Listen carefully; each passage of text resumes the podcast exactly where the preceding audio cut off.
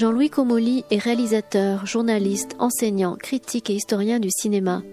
Aux côtés des six films de fiction et des 35 films documentaires qu'il a réalisés, il est aussi l'auteur aux éditions Verdier de Voir et Pouvoir, cinéma, télévision, fiction, documentaire en 2004, de Cinéma contre spectacle en 2009, Cinéma mode d'emploi de l'argentique au numérique en 2015 et de Daesh, le cinéma et la mort en 2016. Vendredi 9 mars 2018, une rencontre était organisée à la librairie Ombre Blanche avec Jean-Louis Comolli autour de la parution de son nouvel ouvrage Une terrasse en Algérie aux éditions Verdier.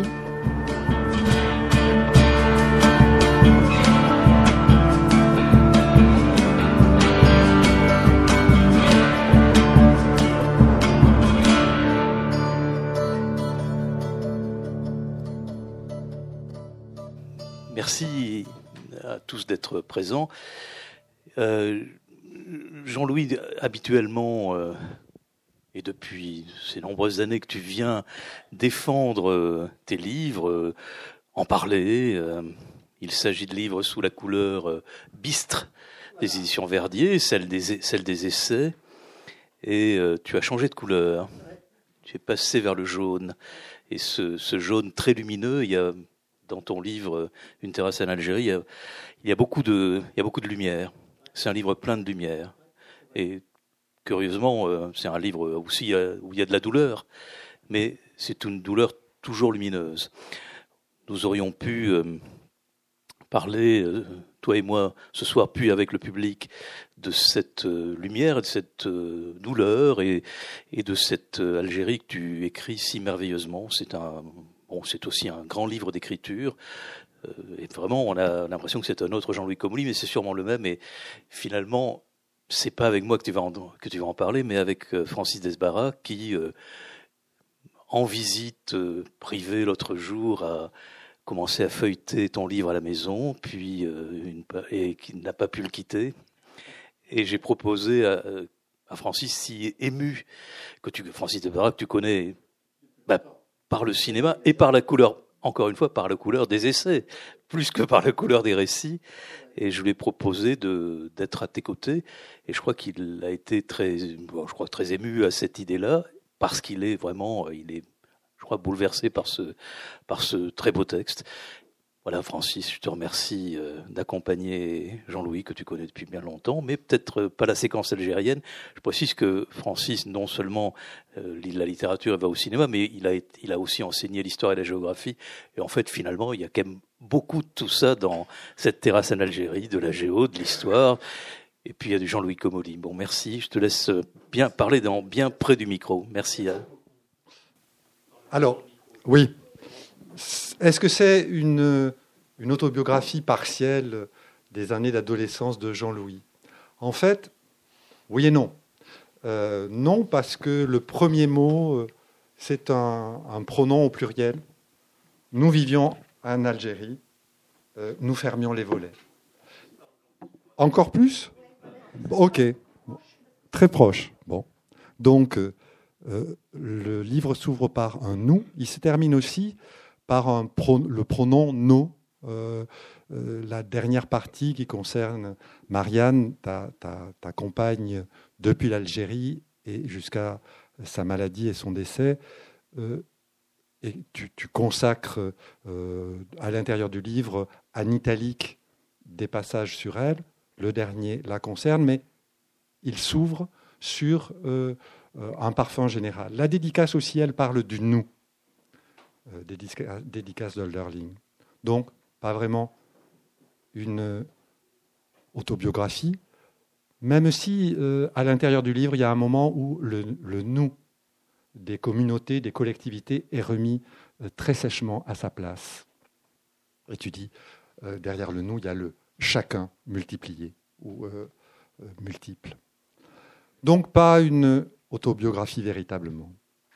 Un livre d'histoire L'histoire est très présente et euh, aussi dans le déclenchement du livre, euh, il est généré par le livre précédent en partie, euh, Daesh, le cinéma et la mort, où tu parlais de ce premier massacre stratégique du FLN en, le 25 août 1955 à Philippeville, à côté, à 20 km.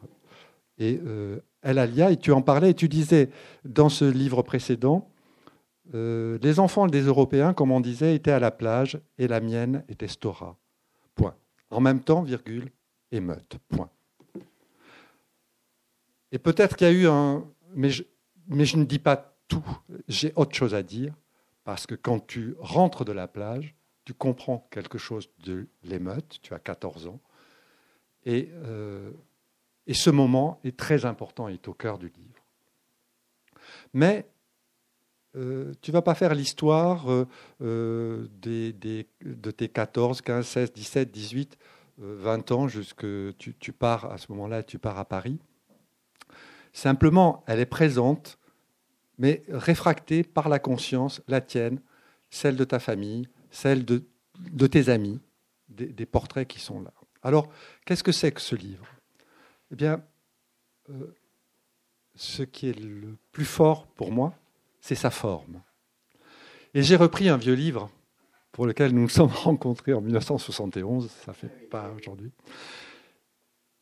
et où tu parles du jazz. Alors je ne sais pas si c'est toi qui as écrit ce texte ou Philippe Carl avec qui tu écris le livre, mais bon, vous étiez euh, complices. Dans l'ensemble, c'est toi. Bon. C'est sur l'improvisation. L'improvisation dans le free jazz.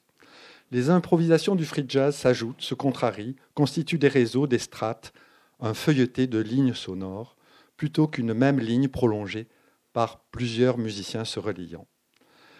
Elle est polyphonique, l'improvisation collective du free jazz. Elle est de nature essentiellement aléatoire, provocante, risquée, ludique. Dans ce livre qui a à faire avec la mort, il a un aspect ludique. Et son aspect provoquant est aussi très important, très fort. Euh, il y a un moment où tu dis que les, pieds noirs se sont trompés, qu'ils n'ont pas vu la fraternité qui était possible avec euh, euh, les Arabes d'Algérie, et que, après tout, les uns comme les autres campaient sur des positions opposées depuis très longtemps, qui auraient pu être différentes. Et tu as cette expression, tu dis, ils avaient trouvé pire qu'eux ce pire que est tout à fait étonnant. Et pourtant, ce n'est pas un livre de règlement de compte. C'est un livre de tristesse. Euh, L'Algérie, tu dis, c'est mon pays. Euh, mais j'y suis étranger. En fait, cette phrase que je viens de, ces deux phrases, c'est pas toi qui les as écrites. Je les ai vues dans l'exposition euh, de, de Goscinny quand il parle de l'Argentine. Et euh, je l'ai vu la semaine dernière, et ça faisait tout à fait écho à ton livre.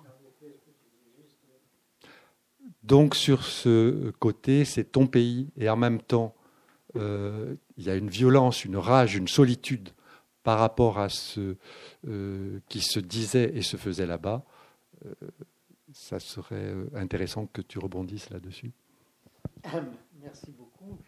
Euh, bon, écoutez, euh, là, j'ai peu de choses à dire. Il a dit beaucoup de choses euh, qui, d'une certaine façon, me révèlent à moi-même ce que j'ai fait ou ce que j'ai ce que j'ai voulu faire. Pardon, le micro est trop loin, c'est ça, trop près, trop près, trop loin. Donc, vous m'entendez là? Bon, très bien. Bon, moi je vous entends pas, mais c'est pas grave. Là, c'est moi qui parle. Bon. ok. Donc en fait, c'est un livre où il y a une certaine rage. Bon, euh, cette rage, euh, elle a une histoire, euh, pour moi, à la fois sur, le versant politique, bien sûr, et puis sur, je dirais, sur le versant esthétique, parce que j'ai toujours apprécié une certaine rage d'écrire ou une certaine rage de jouer. Voilà, le, le, jazz en général et le free jazz en particulier se caractérise par le fait que c'est une nécessité puissante, c'est un besoin fort qui, pousse les musiciens à jouer de telle façon plutôt que de telle autre. Pardon. oui, Bon. Et donc, euh, je reprends euh, euh, très volontiers cette notion de rage. Parce que, évidemment, quand j'étais, quand j'avais 15 ans, à Philippeville et où j'ai passé beaucoup de temps à côté de Philippeville, sur la plage de, Stora, qui, reste pour moi une sorte de paradis sur Terre. Bon, euh, la, rage, je ne l'avais pas encore. Elle est venue après. Voilà. Et elle est venue après parce que j'ai compris peu à peu, ce que je n'avais pas du tout, du tout compris au départ, j'ai compris peu à peu que, que mes compatriotes, les, les pieds noirs, mes amis euh, avec qui je, je passais des heures à discuter d'autre chose que de, que de la guerre. Ces gens, ni, ni, eux ni moi, ne parlions de ce qui se passait réellement. Nous parlions de, voilà, de, de nos problèmes de, je sais pas quoi, d'histoire, de géographie, de latin, de grec, de, des professeurs, des, voilà. C'était des conversations qui évitaient le sujet. Euh, et, moi, j'étais, euh, comment dire, formé dans cet évitement de la question. Chez moi, euh, dans ma maison, jamais on en parlait. Jamais, jamais, jamais. Et donc, euh, arrivé, euh, sortant de là, allant à Alger, j'arrive à Alger dans une ville en guerre.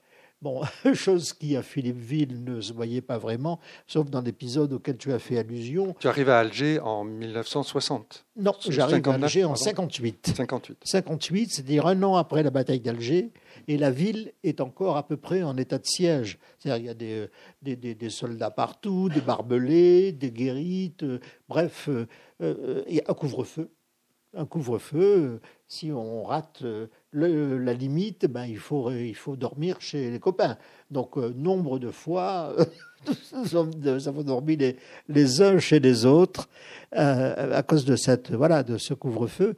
Et donc, je n'ai compris que beaucoup plus tard, on comprend toujours trop tard, hein, la, euh, sur le coup, à mon sens, on ne comprend rien. Or, euh, j'étais en Algérie, j'étais sur le coup et je comprenais rien.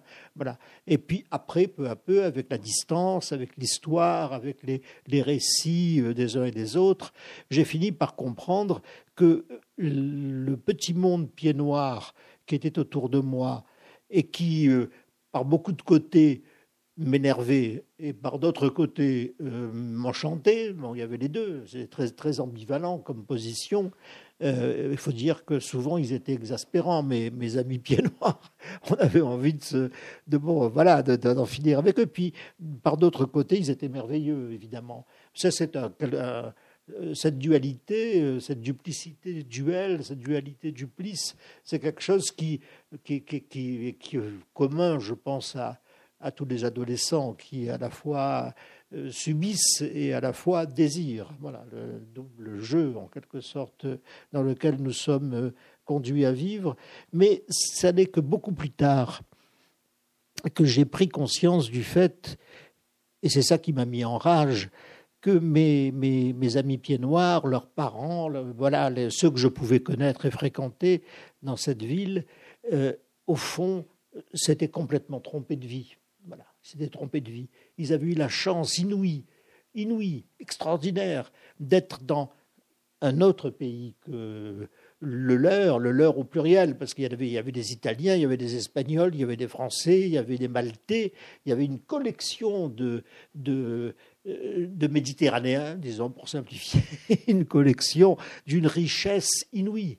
Voilà, parce que c'est extrêmement rare de vivre ou de grandir dans un pays pendant des années, comme, je comme ça m'est arrivé, au milieu d'une altérité euh, extrêmement multiple. Voilà.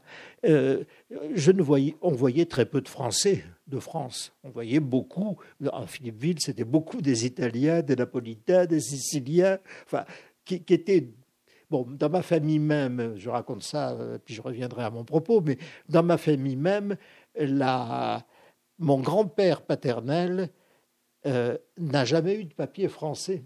Il avait des papiers italiens euh, qu'il n'avait pas songé à, faire changer, personne ne lui en demandait. Et quand la, Première Guerre mondiale s'est déclenchée et que l'Italie, en 1915, est entrée dans la guerre contre l'Autriche, ben, l'Italie a mobilisé tous les Italiens, y compris ceux qui étaient.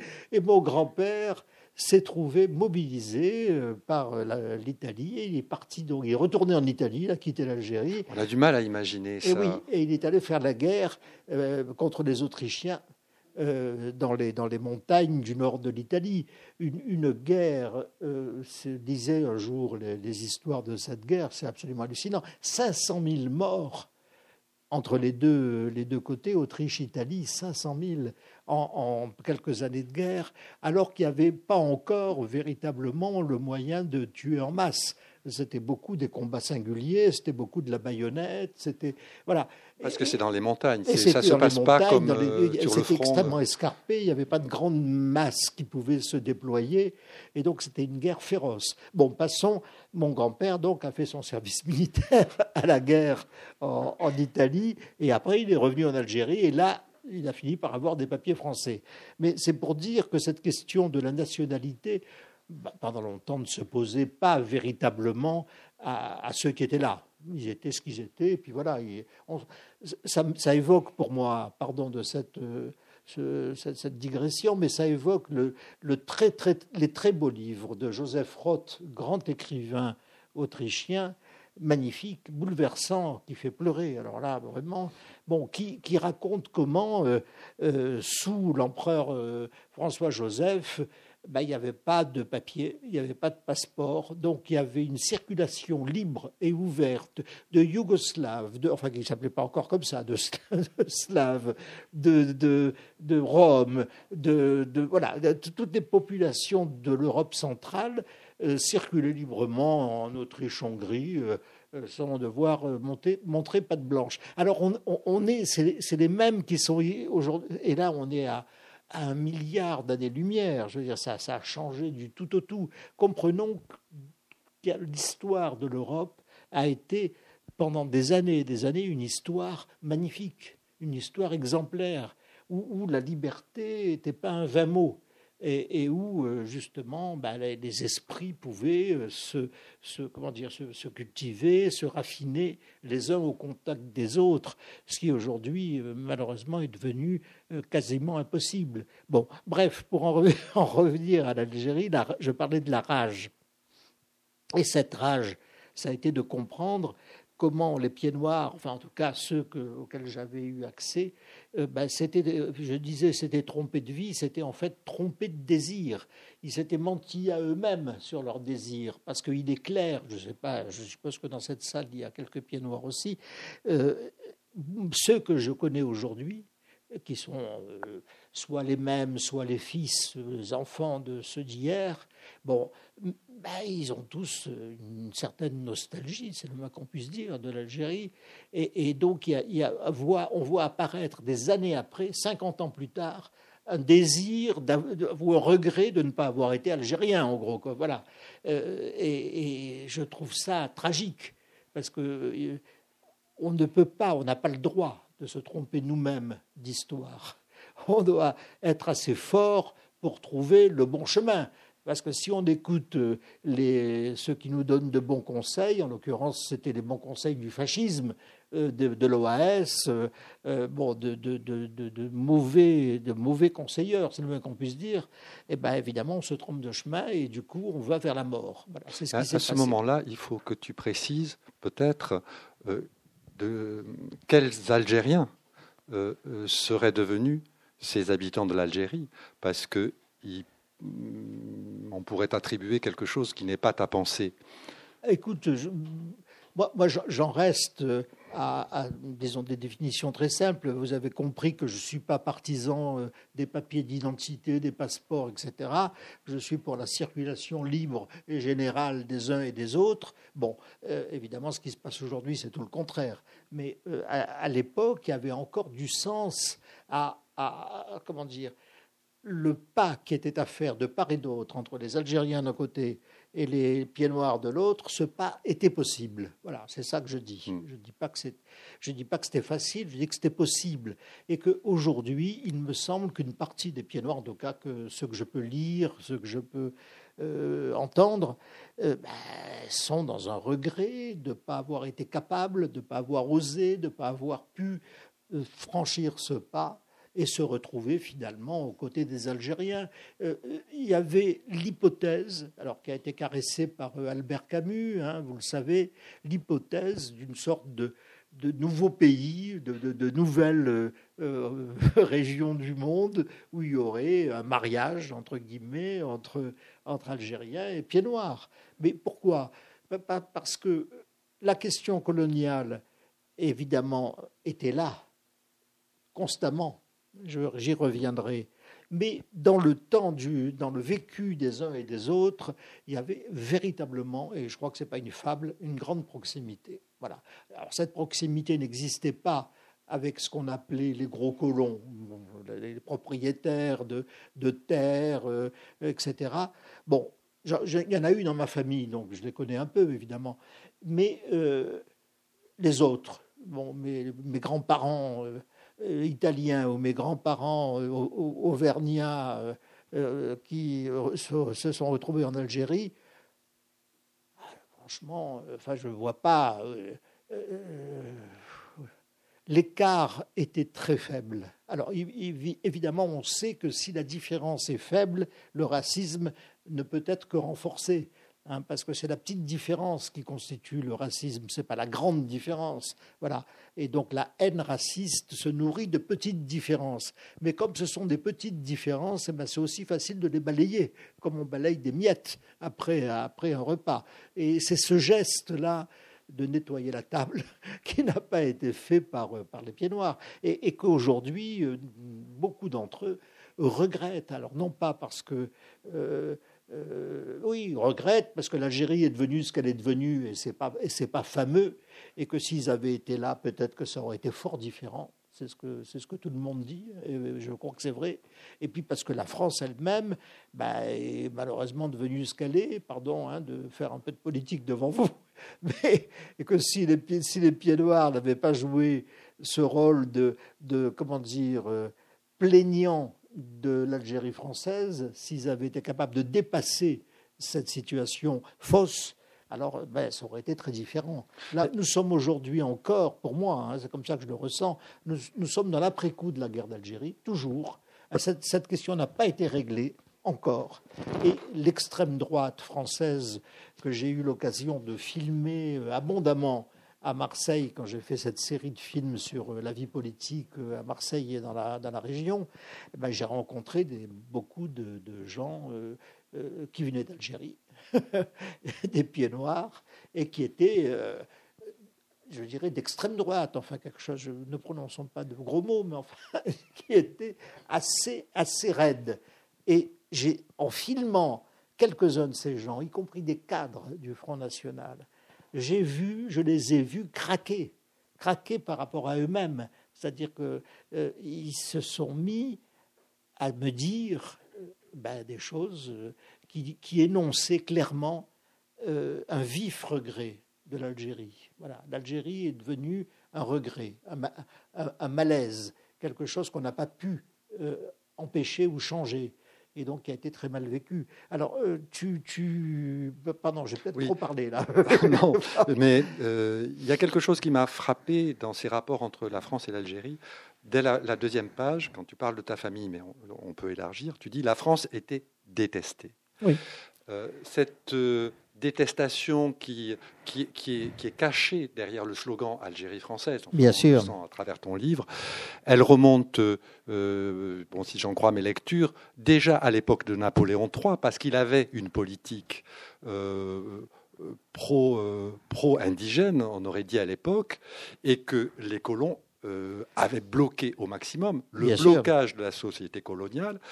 Euh, c'est une, euh, une attitude monstrueuse que, où la France ne s'est pas toujours reconnue, même si elle l'a mise en place.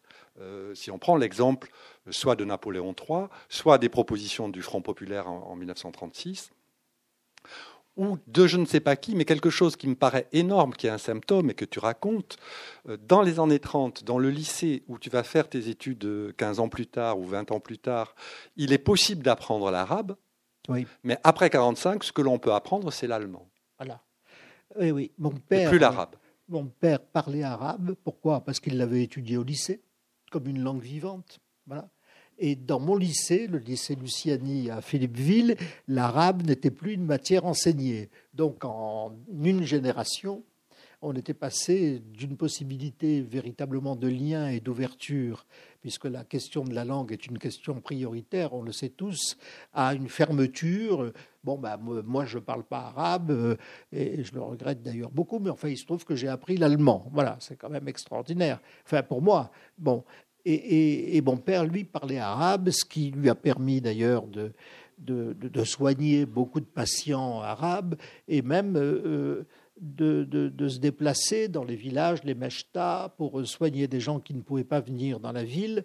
Et à tel point que, euh, à la fin, euh, en 62, ben, l'OAS a fait, comprendre à mon père qu'il fallait qu'il se retire rapidement, parce que ce qu'il faisait, ben, c'était justement, il donnait le mauvais exemple l'exemple d'une d'une possible fraternité ou amitié ou relation positive avec les, avec les Arabes. Euh, tu, tu, peux euh, en dire plus sur cette détestation de la France? Euh, Comment tu la voyais? Comment, Sur quoi elle reposait? Explicitement Alors moi, j'ai toujours perçu une forme de mépris pour les Français, une forme de mépris, dont les raisons étaient multiples et peut-être même contradictoires parce qu'il y avait des promesses non tenues. Alors évidemment, les promesses non tenues d'un côté, euh, pour certains, pour d'autres, des autre chose. Oui, des abus, au contraire.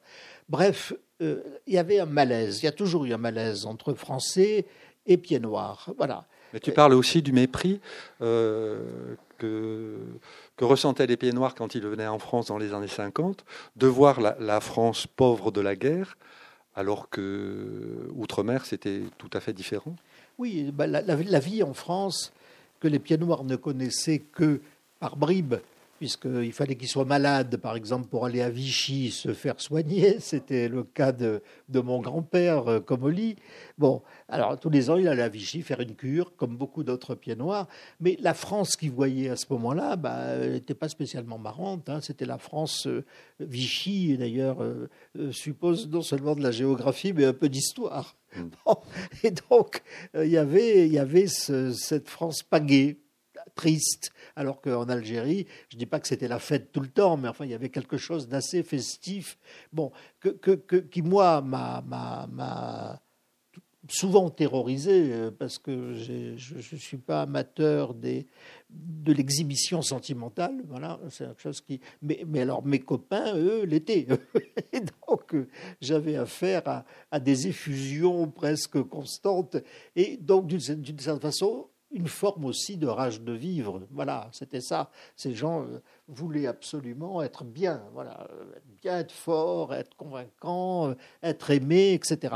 Bon, et oui, et donc euh, les Français étaient considérés comme des êtres, bon, pas, pas, tout à fait à la hauteur, malheureux, pas bien. Bon, voilà, ils avaient perdu la guerre. Déjà, c'est du point de vue d'un, comment dire du point de vue d'un étranger, tous ces pieds noirs étaient en grande partie donc des étrangers, étaient, au départ des étrangers. Bon, ben, perdre la guerre, c'était pas brillant. Voilà. Euh, dans, dans un film de, Jean Rouche euh, qui s'appelle Moi un noir, le personnage est un noir, donc euh, un, manœuvre qui vient du Niger et qui euh, bosse euh, en, Côte d'Ivoire. Et à la fin, il raconte son, histoire et il a, été, il, il a fait la guerre d'Indochine. Il a été engagé par l'armée française, mobilisé, et il a fait la guerre d'Indochine. Et il dit Mon père ne m'a plus parlé parce qu'on avait perdu la guerre. Donc, perdre la guerre, ben, ça avait un sens symbolique assez fort. Or, la France avait perdu la guerre. Voilà. Et, oui, mais du coup, euh, ça permettait aussi aux pieds noirs de se différencier de cette perte et de se différencier de la France. Même les pieds noirs français devaient partager cette, distance. Oui, oui c'est vrai, mais il n'y a pas seulement ça. Euh, pour moi, enfin, après coup, hein, aujourd'hui, disons, au moment où j'écris ce livre, euh, ce qui apparaît vraiment énorme. C'est la censure et le refoulement, non pas seulement de la guerre d'Algérie, mais de toute la conquête de l'Algérie par les Français. On n'a jamais appris ça dans les classes d'histoire euh, du lycée où j'étais. Jamais.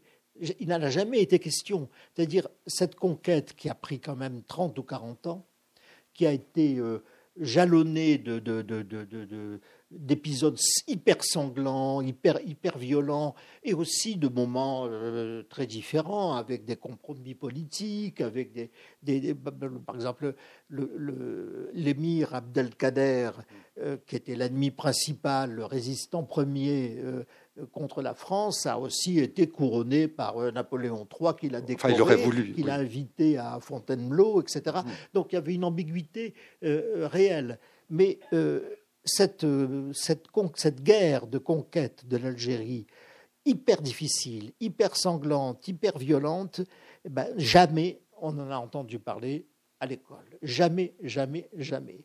Alors ça, c'est déjà euh, partir dans la vie avec un, bagage aussi vide, c'est grave. il faut euh, que ce soit un peu plus lesté l'enfance ou la jeunesse pour pouvoir vivre. Là, on était complètement idiots, je veux dire, euh, imbéciles. On a, nos parents ou nos arrière-grands-parents avaient, nos grands-parents, je veux dire, avaient vécu euh, une histoire à la fois tragique et, par moments glorieuse. Pourquoi pas euh, On peut aussi le dire. Mais personne n'en parlait. C'était fini, fini, fini. Donc, d'une certaine façon, c'est l'histoire qui était reniée. Voilà. Et, on sait tous, enfin je crois qu'on a tous compris que ne pas reconnaître ou ne pas connaître euh, l'histoire dont on est fait, dont on vient, bah, c'est très grave. c'est un handicap, c'est un, moins, c'est une, voilà, une minoration de l'être. Donc, euh, euh, c'est ça qu'on avait affaire à ça. Alors, la rage, elle est liée aussi à ce refoulement, qui n'était pas seulement le refoulement de la guerre en cours, on disait des événements, on disait les rebelles, voilà, on disait, euh, euh, bon, euh, les félagas, terme qui, pour nous, était devenu une sorte de, terreur. Bon, mais il y avait aussi le refoulement préalable et encore plus profond de toutes les batailles qui ont abouti à la conquête définitive de l'Algérie. Voilà. Et donc un grand moment d'histoire de France entre Charles X et la Troisième République euh, bah, ce grand moment a été euh, purement et simplement occulté. Voilà. Est-ce que c'est pour ça que euh, dans ta famille, le, silence qui est, qui, est, de règle sur la politique te paraît d'une certaine manière normal parce qu'il relaie le, le, silence culturel ah bah, à l'école? Que, quel que soit le coin vers lequel on dirige son regard, silence. Non, mais sauf que tes parents n'ont pas la même position politique et que ça, ça ne peut pas se dire. Alors, euh, c'est là, disons, les capacités, entre guillemets, d'observation d'un gamin, euh, on, finit par, comprendre des choses, par voir des choses, par saisir des choses. Bon, pardon, j'ignorais absolument, mon père n'en a jamais parlé, qu'il s'était porté candidat à la mairie de Philippeville euh, alors que j'étais, euh, j'avais 5 ou 6 ans ou 7 ans, qu'il avait été battu par euh, les, une coalition des pieds noirs déjà à l'époque d'extrême droite. Bon, donc mon père avait une histoire politique dans cette ville que j'ignorais et dont il ne parlait jamais, et que je n'ai comprise, que je n'ai découverte qu'à la fin de mon séjour, quand des, des, bribes de ça sont apparues. Ce silence au fond, ce silence avait tout envahi. Et, donc, il n'y avait plus ce que j'appellerais le minimum de vie de famille possible était aboli. Voilà, aboli. Donc, moi, je n'ai jamais rien dit à mes parents. Ils ne savaient pas ce que je faisais. Ils, ne l'ont jamais su. Ils ne sont jamais venus voir un seul de mes films. Euh, voilà, c'était de, part et d'autre. Alors j'ai hérité de ce silence. Ton père est décédé, il avait 94 ans, Et, il n'y a pas eu de conversation dans les 30 années de, non, sa jamais, vie jamais, jamais, jamais, jamais, mais jamais. C'était impossible. impossible l'idée ne pouvait pas en venir. Pourtant, pourtant politiquement, c'était un homme ouvert. En, écrivant ce livre, j'ai dévoilé, il faut bien dire les choses comme ça, j'ai dévoilé une partie, des, non pas des secrets de famille, mais des, oui, disons, des, des, de ce que recouvraient ces fameux silences, bon, que, j'ai fini par comprendre en grande partie, et notamment bon, l'histoire de mon père, qui est une histoire euh, extrêmement singulière, puisque mon père enfant unique hein, a, réédité euh, un scénario euh, bien connu. C'est la première génération, c'est celle de la conquête, construit les bases d'une fortune les enfants de cette première génération développent cette fortune et les petits-enfants la ruinent. c'est un schéma bien connu. Alors, mon père s'est entièrement conformé à, ce schéma, sans, le savoir. Ah oui, ce que tu expliques là, c'est une autre raison du silence. Mais voilà, mais, mais euh, par exemple, il, allait très souvent, c'est un joueur, hein, donc il allait très souvent, à Paris, au moins une fois tous les deux mois, à Paris jouer soit euh, aux courses, soit au casino, soit dans des clubs euh, euh, privés. Il a dépensé la fortune de la famille, ça c'est clair, de ses parents, mais il, n'en parlait pas. Voilà. Nous ne pouvions pas le savoir. Alors évidemment, peu à peu, de non-dit en non-dit, on finit par cheminer sur euh, euh, un guet qui permet de traverser la rivière. Mais ça vient pas de la parole paternelle, ça vient de l'intelligence ou de la déduction de, petits policiers en herbe qu'on était, euh, ma sœur et moi, étudiant les, comparant les versions, etc. Mais voilà, donc c'est à la fois une enfance qui a été complètement détruite par ce silence, on peut le dire des choses comme ça, s'il faut... Euh, bon, moi, évidemment, euh, je n'ai pas d'enfant, je ne pouvais pas en avoir, et ma sœur, plus jeune que moi de 4 ans et demi, n'en a pas non plus. Voilà, c'est pour moi, euh, disons, sans, faire de la psychanalyse abusive, c'est évident. Évident qu'il y a eu un rejet de l'hypothèse familiale, de la possibilité d'une famille, rejet de la possibilité d'une famille radicale. Voilà. et, et, donc tout ça s'est aggravé euh, évidemment après le départ d'Algérie, c'est aggravé en France, où là il y a eu vraiment euh, des situations euh, que je dirais effrayantes.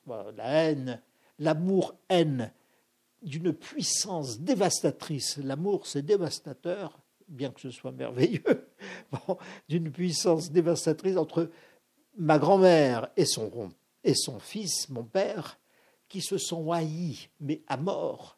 Voilà. Et, donc lui a réussi à les ruiner. Bon, c'est déjà pas mal.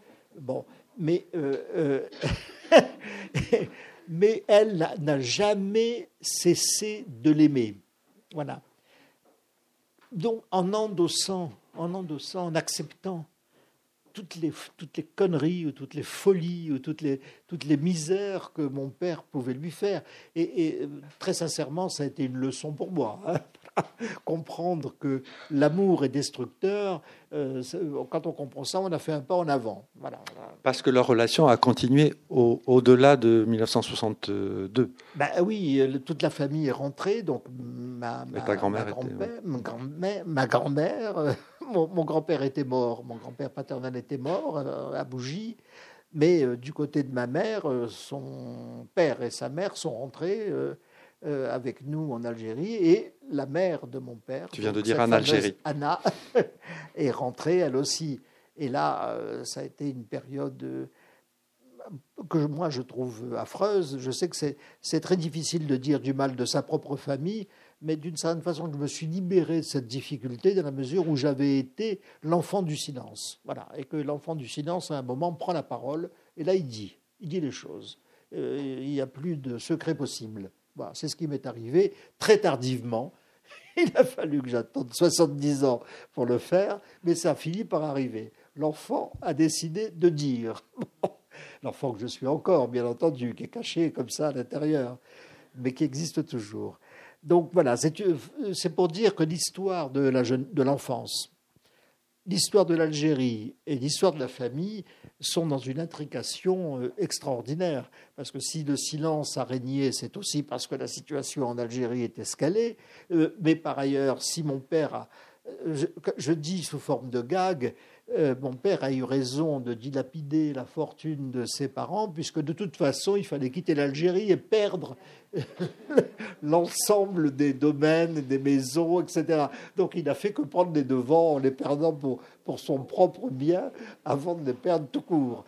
C'est bien que ma, grand-mère, euh, qui était encore en possession d'une vague maison sur les 12 ou 15 que mon grand-père avait construites, bah, s'est retrouvée obligée de, de, partir en les, en les, comment dire, en les, oui, euh, en, les vendant à très bas prix. Voilà. Donc, il y a quelque chose d'un entrecroisement entre la, grande histoire, l'histoire d'un peuple particulier fait de mille couleurs et de mille, de mille origines, la petite histoire qui est celle d'une famille et la toute petite histoire qui est celle du rejeton de cette famille qui s'est retrouvée au milieu de tout ça. Euh, et, et si j'ai, alors je pense que ça, ça, veut dire que je dois avoir en, moi une force que j'ignore, bien sûr, mais réelle, parce que j'ai résisté aussi à tout ça. Voilà.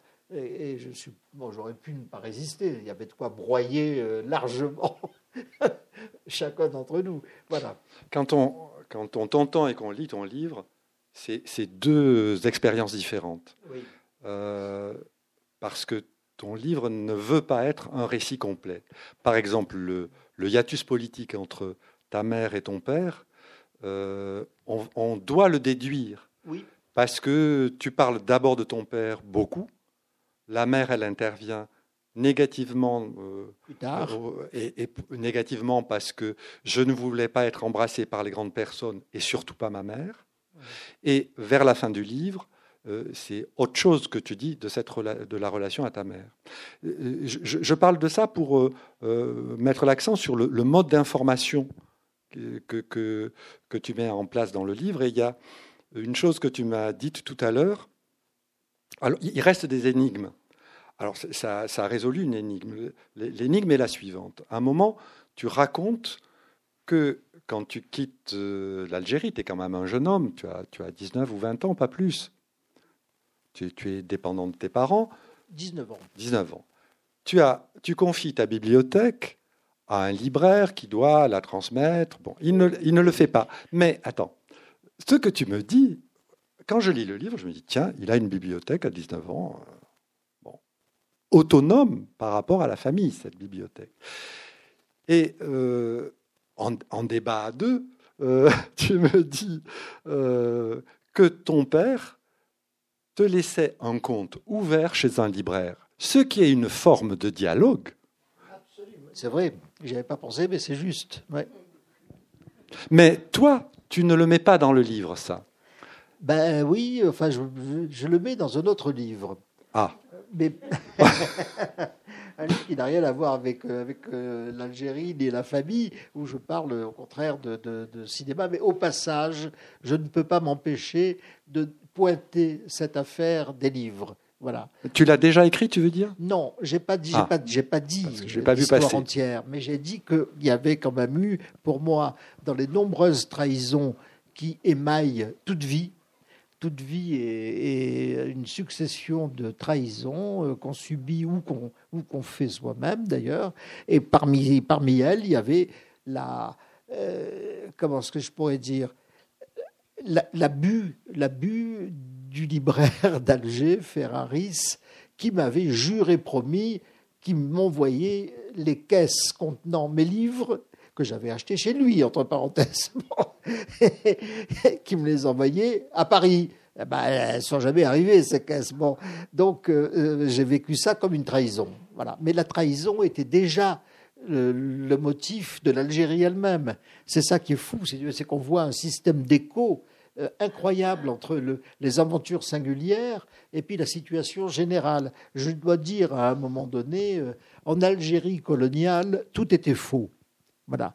Et les relations qu'on avait les uns avec les autres étaient fausses. Pourquoi fausses? Mais parce que on avait dénié ou on avait tourné le dos, disons, euh, au fait qu'on était dans une situation coloniale. Voilà. Jamais autour de moi, je n'ai entendu parler de situation coloniale à, Philippeville. Personne ne l'aurait dit, personne ne le pensait, personne ne le voyait. Et d'une certaine façon, ma mère, pour euh, en revenir à elle, eh ben, avait cette position à la fois toute simple et, intenable, qui était de dire ben non, moi je, suis né ici, je suis chez moi. C'est pourquoi les Arabes viennent m'embêter, pourquoi les Français font, n'importe quoi, et pourquoi. voilà, ma, mère était pas contente parce qu'on venait la déranger. et elle était chez elle, voilà. Et ça, c'était indiscutable. Voilà. Comment discuter de ça? C'est une force euh, incroyable qui est, opposée à la raison, à la logique, à l'histoire, à, toutes ces vertus que ben, moi j'avais dû apprendre pour euh, les exercer à mon tour. Voilà. Alors avec ma mère, ce dialogue était totalement impossible. Mais j'ai gardé de ça euh, un grand amour pour ma mère parce qu'elle avait cette sorte, le mot convient pas, mais d'innocence entre guillemets quoi. Elle n'était pas coupable, elle, ne se sentait pas coupable. Elle aussi, elle avait annulé le fait colonial, elle avait annulé le fait de la conquête sanglante de l'Algérie par les, troupes françaises. Et donc, euh, elle ne comprenait pas, elle ne pouvait pas comprendre euh, que les, Arabes, comme elle disait, les Arabes se révoltent. C'était une aberration. D'ailleurs, l'autre femme de la famille, la, la, grand-mère Anna, la, mère de mon père, elle aussi euh, considérait que les Arabes étaient euh, ben voilà, des, des, pauvres, gens, hein, pas des sous-hommes, mais disons des, gens qui n'avaient pas été capables. Voilà, c'est un peu là la, pensée qui règne aujourd'hui, euh, euh, où on nous considère à peu près tous comme pas capables. voilà. Donc, euh, on retrouve là aussi des échos entre aujourd'hui, hier, ailleurs et ici.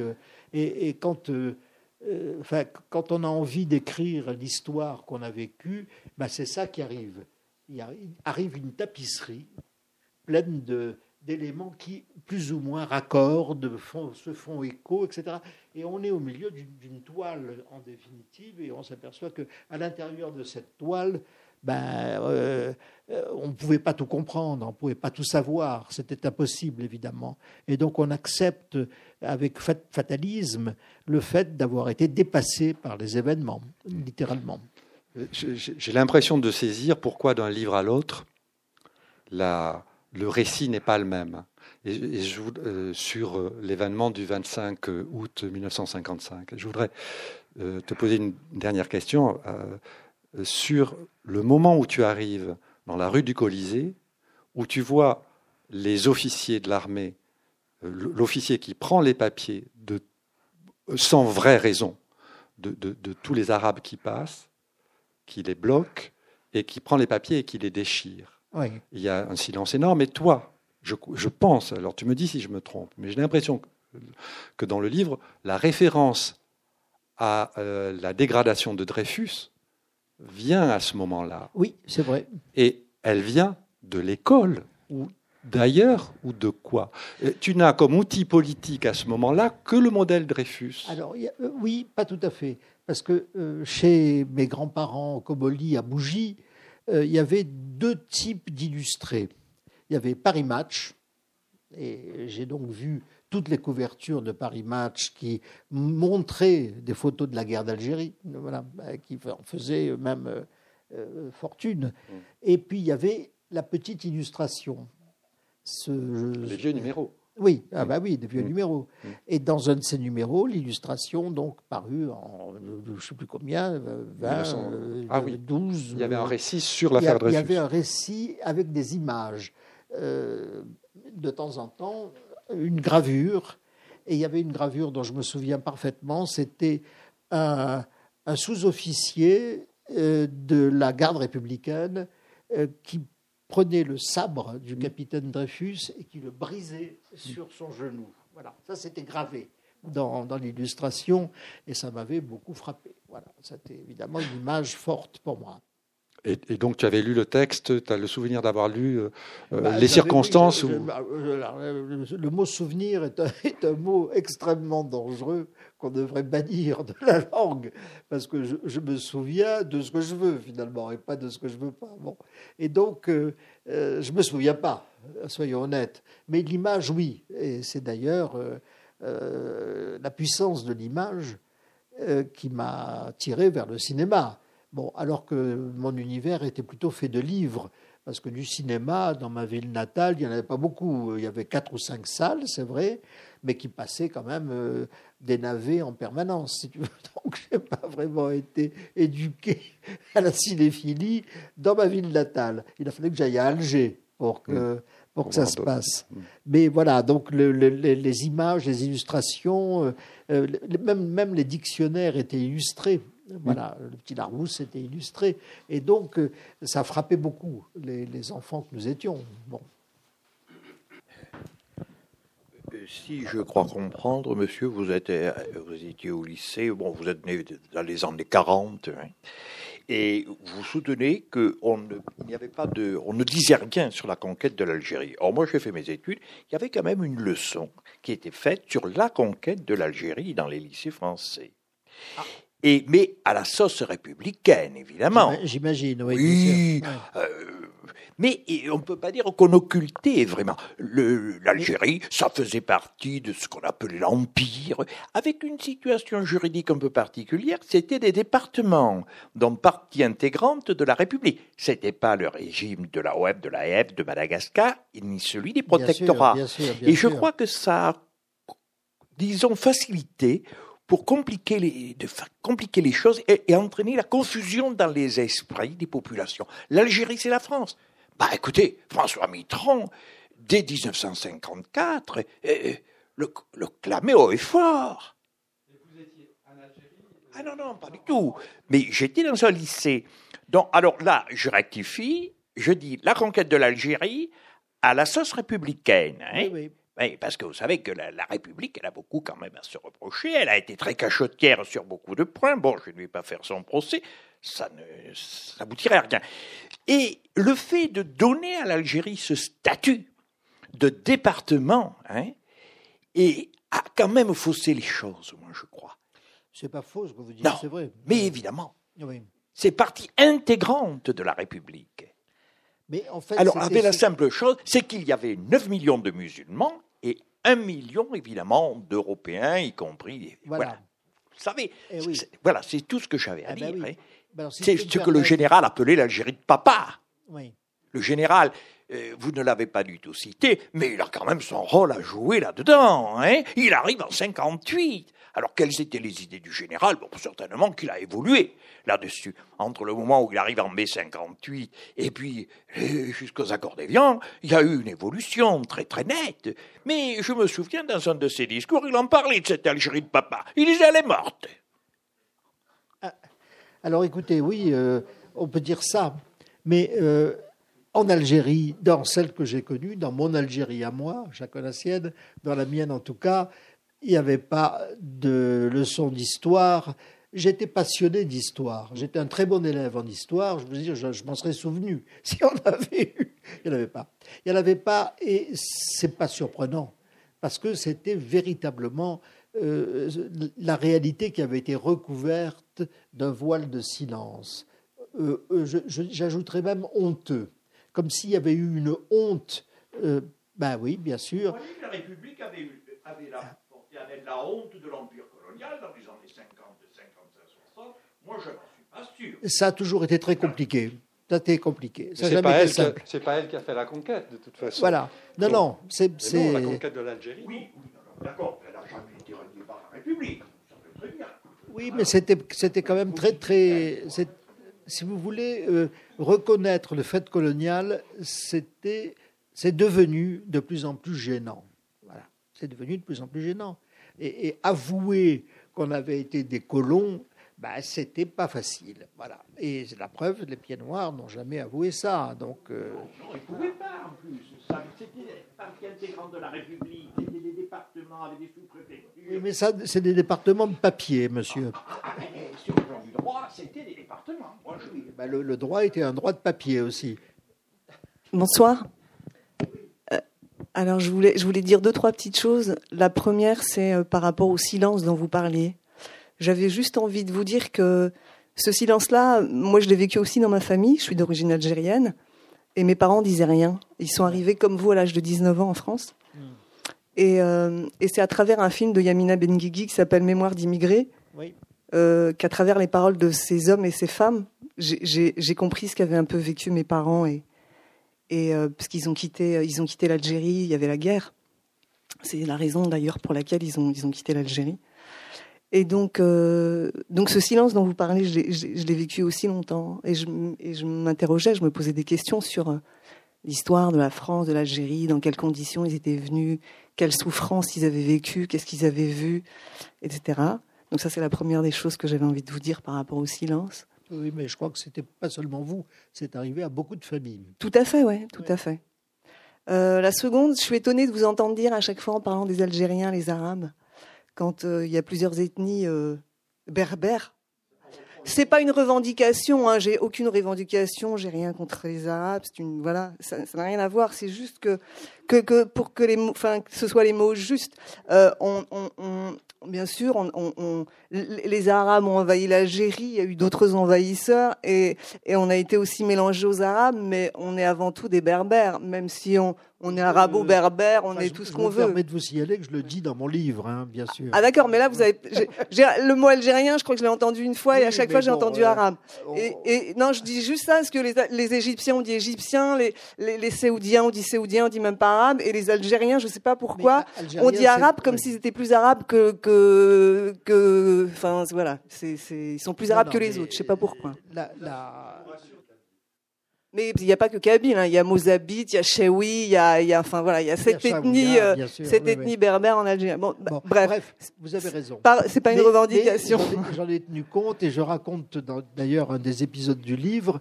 C'est euh, avec mon, mon grand-père, donc euh, Komoli, qui était entrepreneur de travaux publics à Bougie. Medjaya, Ouais. qui était en petite Kabylie. Hein, il y avait la grande Kabylie et la petite Kabylie. Eh bien, euh, les ouvriers de mon, les ouvriers berbères kabyles de mon grand-père l'ont invité une fois à un mariage kabyle et il m'a amené. Et donc je raconte l'épisode très surprenant pour moi parce que c'était vraiment le silence dont on parle, il était là. Oui. Ils n'ont pas, ils ont pas lancé des you-you euh, de joie en nous voyant. C'était très hospitalier, très amical, tout ce que vous voudrez, mais avec un silence de plomb. Voilà. Et c'est ce silence, ce silence, on le retrouve comme ça, se déplaçant, revenant. C'est très intéressant l'histoire du silence. Il faudrait faire une histoire du silence. Ah oui. Alors deux petites choses, mais je vais pas monopoliser la parole. Juste, euh, été intéressée de vous entendre dire qu'à partir de 45, je crois, il y avait plus la langue arabe. Enfin, on n'enseignait plus la langue arabe euh, Non, au, lycée. Après, après mon père.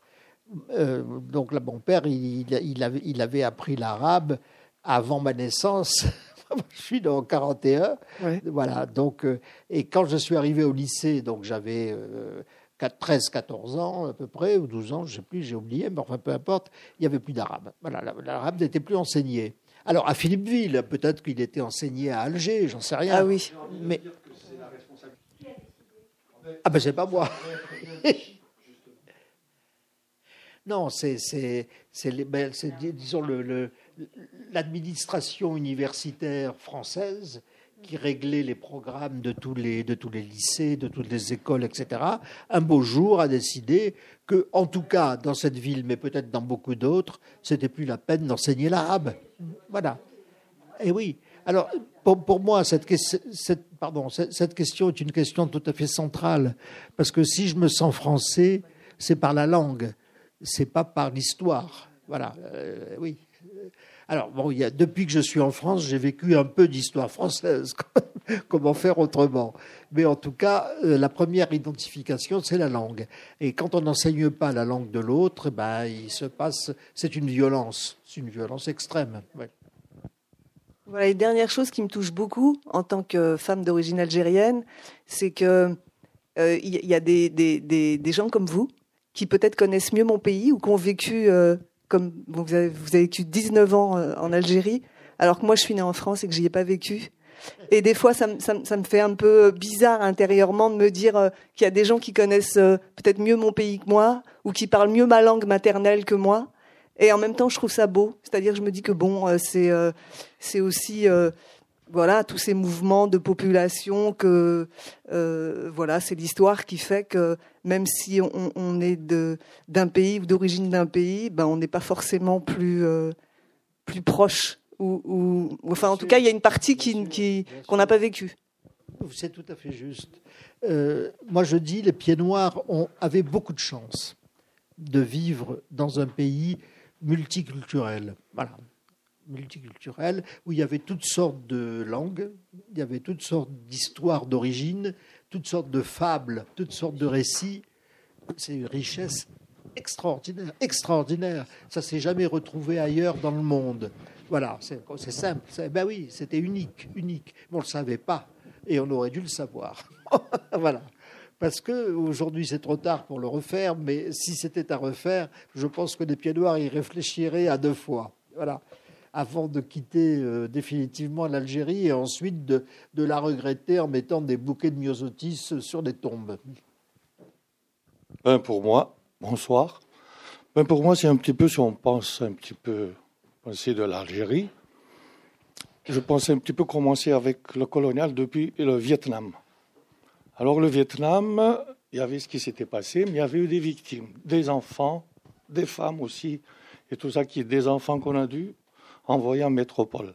L'Algérie, il y avait autre problème, remercie, parce que là, j'apprends aussi, comme je m'y intéresse, et après, tous les pays, par exemple, qui étaient passés après, qui a encore eu Madagascar, qui avait encore eu des colons qui étaient encore victimes, qui devaient partir, quitter le pays en laissant des terrains, maisons et compagnie, ou parfois laisser femmes et enfants et le- le- les colons qui doivent partir. Ça, c'est la politique, je ne rentre pas.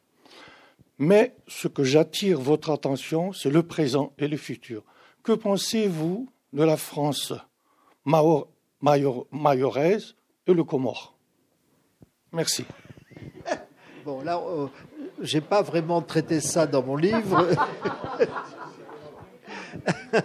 Disons que euh, j'en pense beaucoup de choses précises et j'obéis à la loi du silence. Je suis pas obligé de vous les dire. Mais je, je n'en pense pas moins, rassurez-vous. non, voilà, c'est, c'est pour moi l'histoire de France aujourd'hui, ce qui se passe en France aujourd'hui, mais déjà depuis, euh, depuis mon arrivée, c'est-à-dire euh, 61, bon, est entièrement, grande partie, disons, soyons plus honnêtes, en grande partie façonnée par l'histoire de l'Algérie française, c'est-à-dire la mauvaise histoire, voilà, l'histoire qui fait mal, l'histoire qui ne passe pas, qui ne peut pas passer, parce que trop de silence, trop de non-dits, trop de mensonges ont été proférés, trop de promesses ont été formulées sans être tenues, et donc on a affaire à un véritable, comment dire, euh, une accumulation de, de. C'est dans, cette mesure que je dis tout était faux en Algérie coloniale. Bon, euh, les uns et les autres, du côté des, du FLN aussi. On, on connaît aujourd'hui, grâce à Mohamed Arbi, euh, historien algérien qui a été un des membres, euh, un des dirigeants du FLN, et qui a écrit une histoire de l'Algérie et du FLN et de la guerre de révolution, de libération, bon, qui, est, qui est quand même hallucinante, parce qu'on voit à quel point, à l'intérieur bon, des, des rangs du FLN, c'était la, la haine, c'était la guerre, c'était la mort. Ils se sont entretués, euh, ils ont fait des massacres entre eux aussi, euh, ces, libérateurs de l'Algérie. Et d'ailleurs, on voit comment bah, ce que l'Algérie est, devenue depuis euh, bah, est lié à ça, bien entendu. Voilà. Ah, ah, Donc aux mensonges qui ont été proférés et auxquels beaucoup ont cru. Les Algériens berbères ou il y, a beaucoup, il y avait beaucoup de berbères dans, la guerre d'Algérie, bien sûr, et même des, hauts commandants, des, personnages d'une grande importance. Bon, bref, euh, des mensonges ont été de- des deux côtés abondamment diffusés. Et des deux côtés, on a trouvé euh, beaucoup de gens disposés à y croire, voilà, dans la crédulité. Et oui. Pourquoi? Parce que nous sommes des êtres parlants et que parler, c'est croire. Si on n'y croyait pas, on ne parlerait plus. Bon. Donc nous sommes déjà toujours dans le mensonge, nous sommes déjà toujours dans un biais du langage. Parce que euh, nous parlons avec les mots qui sont en circulation. Et certains de ces mots ont une histoire. Et cette histoire, souvent, n'est pas brillante. Voilà. Et qu'on ne peut pas on devrait passer notre temps à, nous réinterroger, à revenir sur nos traces, à revenir sur notre vie, c'est évidemment impossible et c'est même pas souhaitable. Donc il faut aller de l'avant et puis voilà. Mais euh, sachons que le sillage qu'on laisse en allant de l'avant, c'est un sillage lourd de sens. C'est pas complètement euh, rien, voilà. Et que euh, on a, enfin moi pour ce qui me concerne, j'ai été éduqué par le silence à la réflexion, à la méditation et du coup à la révolte. Et qu'on peut dire que j'ai pris en Algérie des leçons de, révolte. Voilà. Et moi, j'aime beaucoup que tu parles d'Abdelkader oui. dans les termes où tu en parles vers la fin du livre. Oui. Euh, Alors, ça, c'était quelque chose qui m'a bouleversé. C'est que quand j'ai. Bon, d'abord, dans le récit de la conquête, ben, on s'aperçoit euh, que l'émir Abdelkader a joué un rôle absolument central. Bon, il a réussi à fédérer euh, un grand nombre de tribus qui se faisaient la guerre entre elles, etc., qui ont finalement se sont rassemblées pour lutter contre l'envahisseur français. Donc, euh, Abdelkader était un chef de guerre, mais c'était aussi un poète. Et ça, je l'ai découvert. Je savais évidemment que personne ne me l'avait dit. il a fallu que je le trouve tout seul. Et, et non seulement un poète, mais un poète formidable, magnifique, un poète mystique. Voilà, c'était un soufi, Abdelkader. Alors du coup, moi, je me suis interrogé, j'ai lu les, les, écrits laissés par les soufis, je suis rentré un peu dans cette logique, et j'avoue que ça, ça, a été, ça a été décisif. C'est une des choses décisives. Bon, il y a eu ça, il y a eu l'histoire de mon voyage en Allemagne, qui a été un moment décisif aussi pour moi.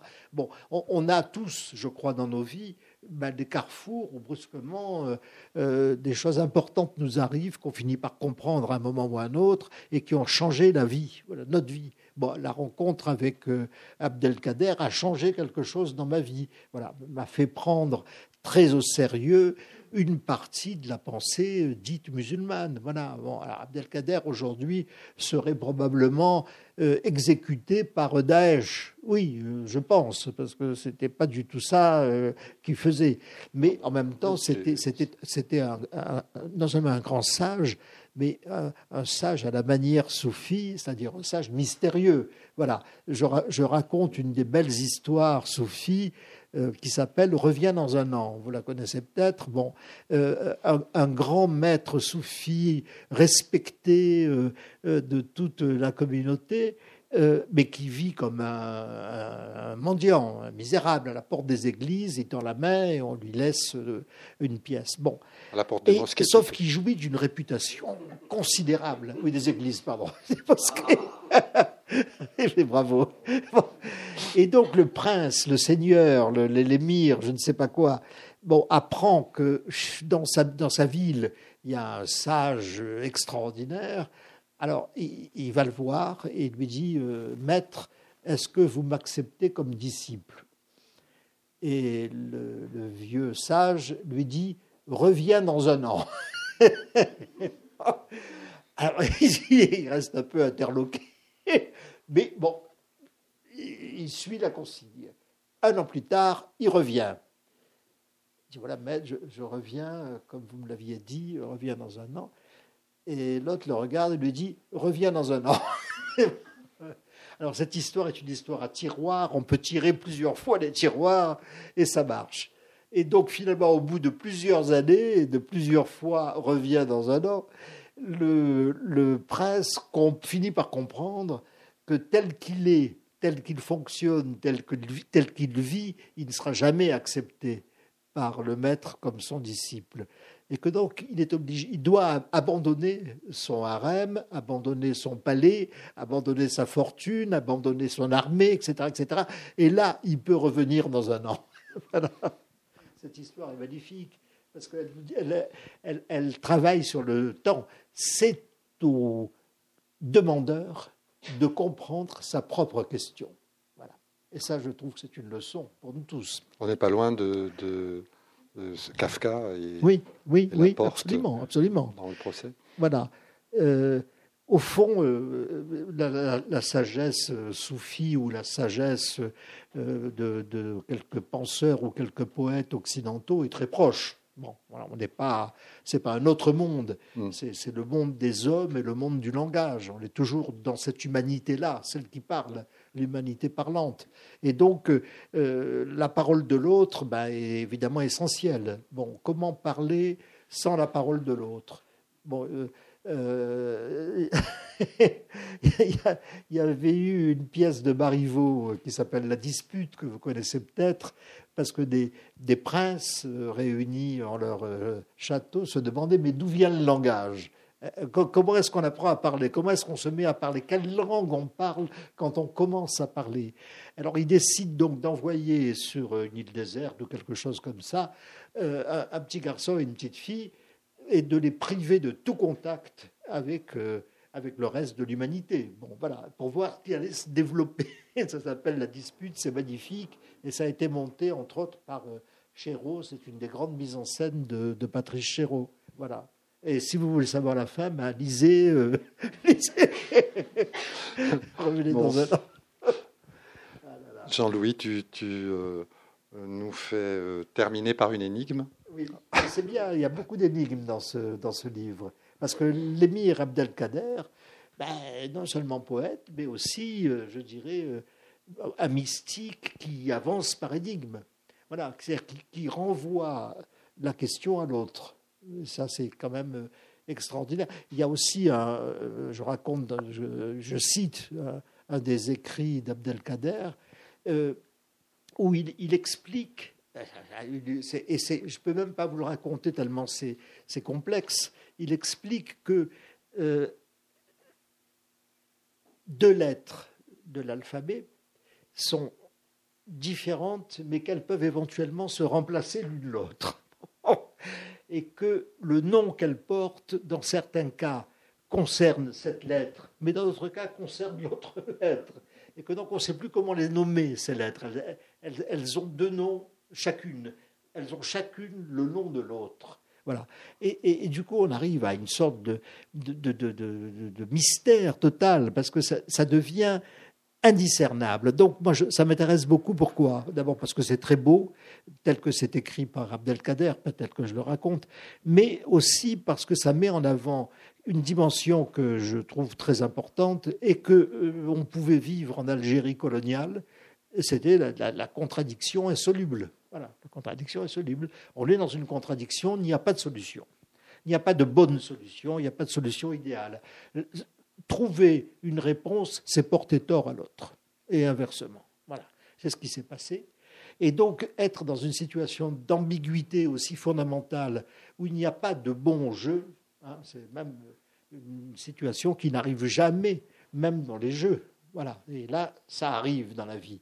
Et je trouve ça, bon, ben pour moi, d'une leçon très émouvante. Euh, je, je, je sens que je grandis quand j'arrive à penser dans cette, euh, dans cette direction-là. Merci Jean-Louis. Ça a été un plaisir de te voir. Merci euh, Francis.